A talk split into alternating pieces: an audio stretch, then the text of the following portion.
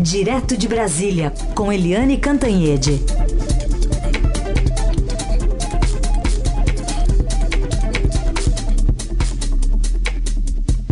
Oi, Eliane, bom dia. Bom dia, Heisen, Carolina ouvintes. Bom dia, Eliane. Começar falando então sobre o Supremo, que suspendeu ontem por 10 votos a 1 a transferência do ex-presidente Lula para Tremembé, aqui em São Paulo. Uma decisão muito rápida né, do Pleno do Supremo e que é, provocou inúmeras polêmicas, dentre elas porque foi parar no Supremo uma decisão de primeira instância. Pois é, é porque envolve um ex-presidente da República e não é um ex-presidente qualquer. É simplesmente o presidente mais popular da história, é também o primeiro presidente preso depois da, da, enfim, desde sempre, né? Então, o Lula é um caso muito peculiar. Quem alegou isso de que é, não deveria ter ido para o Supremo e sim para o Tribunal Regional foi o ministro Marco Aurélio, o voto vencido. Todos os demais votaram rapidamente, é, em votos muito precisos, é, contra a transferência do, do ex-presidente Lula para Tremembé, em São Paulo. Ah, a decisão original de transferência foi da juíza Carolina Lebos, que é quem cuida aí do, do enfim, da, da, da, do sistema prisional do Lula, e depois, rapidamente, o, o outro juiz definiu que seria Tremembé. Tremembé é aquela prisão em São Paulo, vocês sabem melhor do que eu, que é famosa porque tem lá, a, sabe, aquela Carolina... os Nardoni, que mataram o filho, tem os Cravinhos, aqueles irmãos que mataram a mãe e o pai da Christophe, enfim, é, são criminosos, é, assassinos muito de casos famosos. E aí é, foi assim meio surpreendente a decisão da Lebos é, de transferência, mais surpreendente ainda a decisão de ser Tremembé e o mundo político se mobilizou rapidamente. E foi uma coisa curiosa porque só o PSL é, que foi a favor, o PSL é o partido do presidente Jair Bolsonaro, foi o único que ficou é, afirmativamente, assertivamente a favor da transferência. O resto do mundo político ali, toda a esquerda se uniu, é, a centro-esquerda, é, parcela grande do PSDB, do MDB, todo mundo muito uau, né, assim, perplexo com essa decisão. E, inclusive, o próprio presidente da Câmara, o Rodrigo Maia, ele declarou que era uma decisão extemporânea e se colocou à disposição do PT, que é o partido do Lula, para, enfim, providências, para algum tipo de reação. E a reação foi o seguinte: um, dezenas de parlamentares foram ao Supremo Tribunal Federal pedindo para evitar a transferência do Lula. E o, o, o plenário rapidamente se reuniu e aí é um registro interessante. É, foi a primeira vitória do Lula no Supremo. O, a defesa do Lula perde todas, uma atrás da outra, no Supremo, mas ganhou ontem e ganhou rapidamente, porque foi considerada uma espécie de provocação. Agora, é, a transferência tem um motivo, é, é, vamos dizer assim, técnico, né? Além de outros motivos que a gente pode até deduzir ou concluir, mas o motivo técnico é que a Polícia Federal é, é que fez o pedido de transferência. Por quê? Porque a Polícia Federal, é, a gente lembra que o Lula está preso em Curitiba, numa, de, numa dependência da Polícia Federal. A Polícia Federal lá tem a ala dos presos, presos provisórios né, presos provisórios, por exemplo, o Palocci é, ficou lá, é, o Marcelo Odebrecht ficou lá, preso provisório, mas o Lula é um preso condenado. E ele não fica na ala dos presos, ele fica em outro andar, numa sala que não tem, não tem grades, que tem banheiro exclusivo, que tem uma mesa, tem uma geladeira, enfim, é uma sala diferenciada. E aí a polícia alega que não é função da polícia tomar conta de preso, que isso causa transtornos a Polícia Federal em Curitiba, porque tem sempre manifestante, porque a vizinhança reclama, porque tem que usar é, agentes só para cuidar do Lula, e que, além de tudo, no mundo inteiro não existe essa, essa vamos dizer, promiscuidade. É, quem é preso não fica preso no local de quem prendeu. Né? Quem é preso, é quem prende prende e depois entrega para quem é responsável por cuidar do preso. Enfim, a Polícia Federal estava um pouco cansada dessa situação e pediu transferência. É, só que isso tem outros envolvimentos muito mais complexos. Por quê? Porque o primeiro, porque o Lula é o Lula, por, segundo, porque ele é ex-presidente da República, e terceiro, porque a gente está vivendo uma guerra entre a Lava Jato e o pessoal anti-Lava Jato, e isso soou em Brasília como uma, vamos dizer assim, uma retaliação, uma, uma, uma briga, uma parte da briga do pessoal da Lava Jato contra todo mundo. Então, é, o, o, Supremo, é, a, a, defesa do Lula fez três pedidos. O primeiro dele era a liberdade do Lula. O Supremo negou a liberdade, mas acatou os outros dois pedidos. Um, é, suspender a transferência e dois, que o Lula continue em uma sala de Estado Maior, ou seja, numa sala é, específica com aquelas características que eu falei e não numa cela comum com criminosos, né, comuns. Tudo bem. Antes de a gente seguir com o próximo assunto, só um registro da prisão hoje também do empresário Ike Batista, né, Eliane, lá no Rio de Janeiro. Desdobramento da Lava Jato, é uma investigação sobre manipulação de mercado de ações e lavagem de dinheiro. O, já foi o homem mais rico, né, do, do, do Brasil, um dos, do mundo até. Entre, um dos mundos. Um, um, do, um dos homens mais ricos do mundo até, está preso pela segunda vez. Um dos homens mais ricos do mundo, o Ike Batista, do sistema é, é, X, ele, enfim, ele transitava muito bem na economia, na política, no meio empresarial, ele era considerado um gênio, né, do, do meio empresarial. E ele foi preso de novo agora em casa. Ele está em prisão domiciliar desde 2017 e agora foi preso em casa de novo, como você disse, por é, suspeita ou acusação de manipulação de hum, como é que se chama manipulação de é o mercado de, de ações de, de capitais, mercado, né? mercado de, capitais, é. lavagem de dinheiro e pior é que ele está envolvendo o filho dele está sendo é, capturado, né? Ele está sendo engolido por esses problemas todos policiais, judiciais do Ike Batista. É isso. Bom, Eliane, e falando da conclusão agora da reforma da Previdência, lá na Câmara dos Deputados, deve chegar hoje já ao Senado, mas uh, o Rodrigo Maia sai como o cara da reforma? ele sai como o cara. a foto do dia hoje, inclusive na capa do Estadão e tudo, é o ministro é, Paulo Guedes com, com, apontando o dedinho assim, depois na hora da vitória, acabou, votou tudo, saiu do jeito que eles queriam, e aí o Paulo Guedes apontando o dedo para o Rodrigo Maia, é, de, querendo dizer, esse é o cara, né? Realmente o Rodrigo Maia ele foi decisivo em todo esse processo, em toda a articulação da comissão especial, a, comiss a articulação do primeiro turno, segundo turno, destaques. Ele foi, ele tinha na ponta da língua o é, placar tanto do primeiro turno quanto do segundo turno, ele cravou 370 votos, e foram exatamente 370 votos, ou seja, ele tem um controle muito firme da Câmara. Isso vai ser importante a partir de agora, porque a reforma da Previdência é apenas uma etapa. E, aliás, a reforma da Previdência continua no Senado, né? É, mas a Câmara tem outras questões importantes, como, por exemplo, a reforma tributária.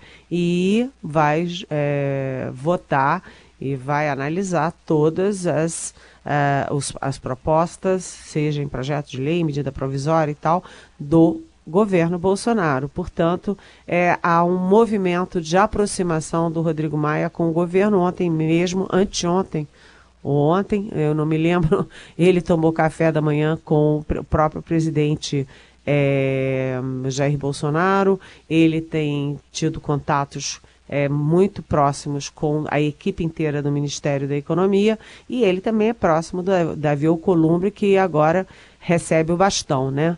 Uh, enfim, foi uma bela vitória do Rodrigo Maia, que vai se afirmando no cenário político como um ator de grande importância. Muito bem, a gente continua com a Eliane Cantanhede, direto de Brasília. Bom, Eliane, hoje o presidente Bolsonaro vai receber Maria Joseita Silva Brilhante Ustra, que é a viúva do ex-comandante do DOICOD, Carlos Alberto Brilhante Ustra, morto em 2015. Ustra está entre os nomes apontados pela Comissão Nacional da Verdade como responsáveis por crimes durante a ditadura militar. O que, que será que o presidente vai conversar com a viúva hoje ao meio-dia? Pois é, é uma coisa assim interessante do presidente Jair Bolsonaro é que ele está sempre em confronto, né? Ele, ele hoje tem uma entrevista do Gustavo Bebiano, que foi aquele ministro que foi super importante na campanha do Bolsonaro e que em poucos meses foi demitido pelo mesmo Bolsonaro.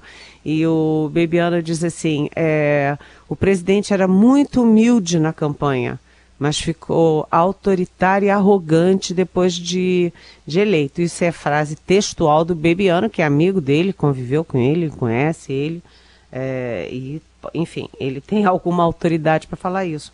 E o presidente, ele tem uma agenda curiosa, porque se vocês olharem, todo dia tem alguém de alguma igreja evangélica, né? Ontem teve a igreja da graça de Deus, é alguma coisa assim. Hoje tem a Sara Nossa Terra, ele está sempre ratificando aquele, aquela ligação, aquela aliança com as igrejas evangélicas. Isso soa quase como uma provocação, por exemplo, à Igreja Católica, já que o Brasil se arvora, né, a maior comunidade católica do mundo, enfim.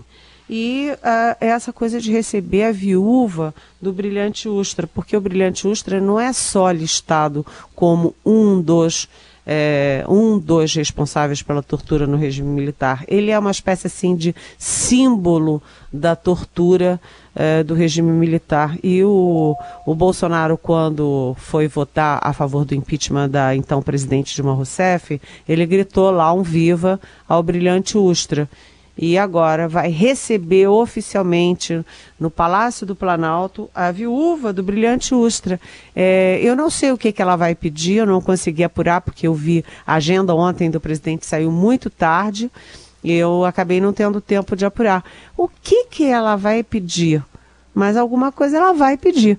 E o fato é que o presidente recebe para esfregar na cara de todo mundo a ligação dele com o brilhante Ustra, com a ditadura e, portanto, com a tortura. Assim como ele, a gente sempre repete, ele elogia o Stroessner e o Pinochet, os dois grandes ditadores sanguinários eh, do Paraguai e do, do Chile. Ou seja, não entendo, eu não entendo o que, que ele pretende com isso. Lembrando que um dos momentos né, mais marcantes foi lá na votação do impeachment, né, que ele, como deputado, citou e homenageou, mais que isso, homenageou brilhante Ustra no impeachment de Dilma Rousseff, lá na Câmara dos Deputados. Eliane, vamos aqui com perguntas de ouvintes. Olha, tem uma declaração do ministro Sérgio Moro de ontem, depois ele se explicou no Twitter, tentou se explicar. E a nossa ouvinte Isabela está querendo um comentário seu. Gostaria que a Eliane comentasse a declaração do ministro Sérgio Moro, afirmando que os homens se sentem intimidados por mulheres né, para justificar a violência do homem contra a mulher. O que, que você achou disso tudo, Eliane? Oi, tudo bem, Isabela? Eu acho que o ministro se atrapalhou. Ele se atrapalhou todo para falar de uma questão muito delicada que é o feminicídio aqui no Brasil e não só o feminicídio, né? Os ataques contra as mulheres que estão assim é, é uma coisa impressionante, né? É, aqui em Brasília mesmo, só esse ano, no, até maio, morreram quatro mulheres é, por esse crime. O que, que é o feminicídio? É, o, é a, a assassinar pelo simples fato da mulher ser mulher, né? E o ministro se atrapalhou. Ele, ele disse que é, os homens se sentem intimidados porque na verdade antigamente tinha superioridade, mas agora não tem mais superioridade e aí eles estão intimidados. Olha, a frase é assim, eu acho que está no campo mais da psicologia do que em qualquer outro campo é, que a gente possa analisar, mas de qualquer jeito mostra que está lá no íntimo aquela coisa da superioridade masculina, de que a mulher não aceita a, a superioridade masculina e que os homens também não aceitam a evolução da mulher e, portanto, é, aí vem a intimidação. Gente, foi muito, foi muito, eu acho que diz muito. Tudo que a frase não diz claramente, ela diz é, implicitamente. Bom, Eliane, outra pergunta aqui é do Cezinho, nosso ouvinte que faz 60 aninhos hoje. Quer saber sobre a previdência do funcionário público de Minas Gerais. No caso dele é professor. O que, que você achou, inclusive, do texto que foi aprovado ontem em segundo turno e agora, finalmente, é caso do Senado e não mais da Câmara? Oi, tudo bem? Parabéns, Cezinho. Que, que você viva muito feliz os seus 60 anos.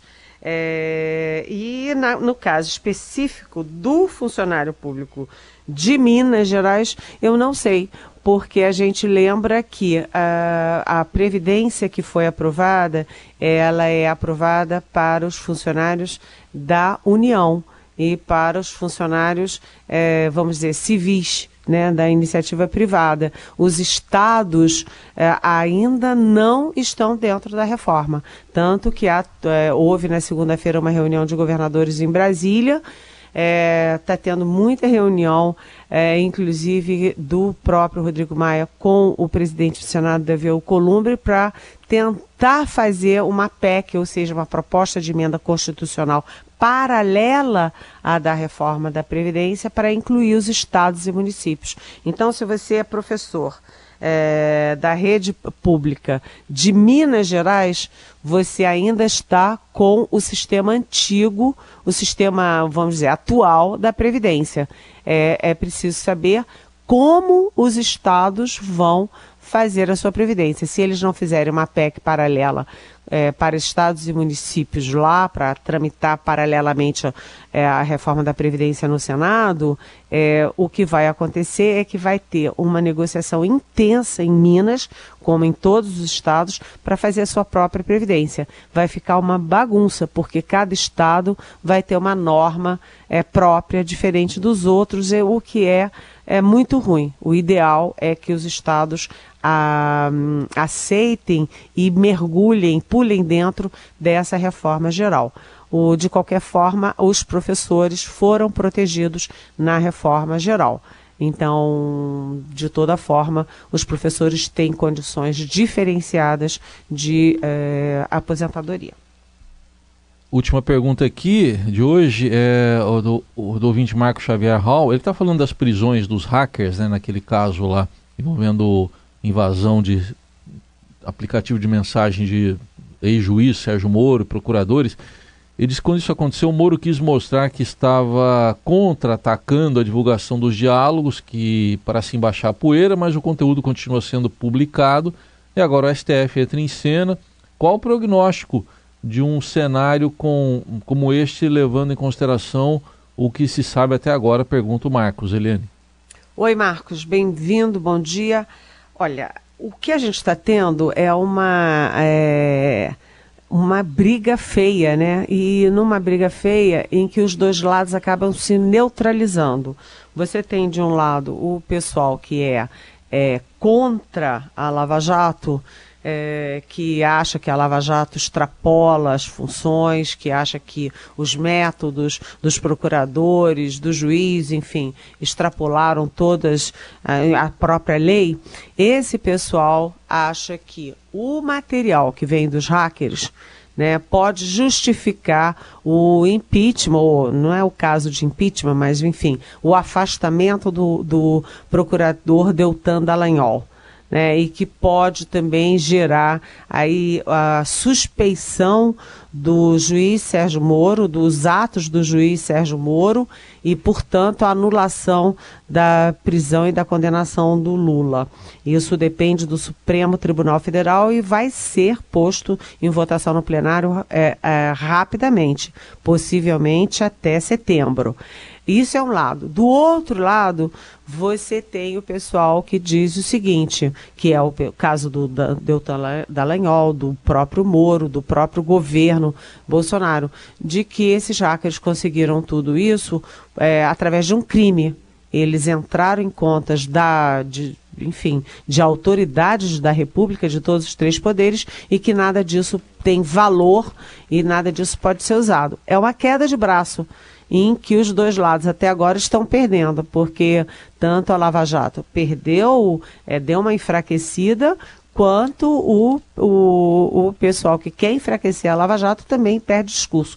Agora mesmo o ministro Gilmar Mendes é, deu uma decisão contra é, investigar o Glenn Greenwald, que é o jornalista que está divulgando uh, os, enfim, o material colhido pelos hackers. Ou seja, ainda tem muita, muito chão pela frente. Essa guerra é uma guerra de resultado ainda é, incógnito. Você não pode apostar para onde vai. De qualquer jeito, os dois lados, neste momento, estão perdendo.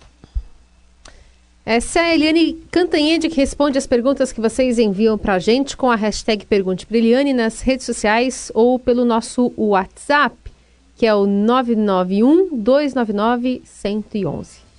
Eliane, obrigada. Até amanhã, é sexta-feira, hein? É, beijão para vocês. Tchau. Vai sextar ainda. Hoje é quinta. E a gente vai ficando por aqui com essa edição do Jornal Dourado, apresentação de Raíssen Abac e de Carolina Ercolim. Os trabalhos técnicos Nelson Volter e Moacir Biasi. Produção e coordenação do Diego Carvalho e da Bárbara Guerra.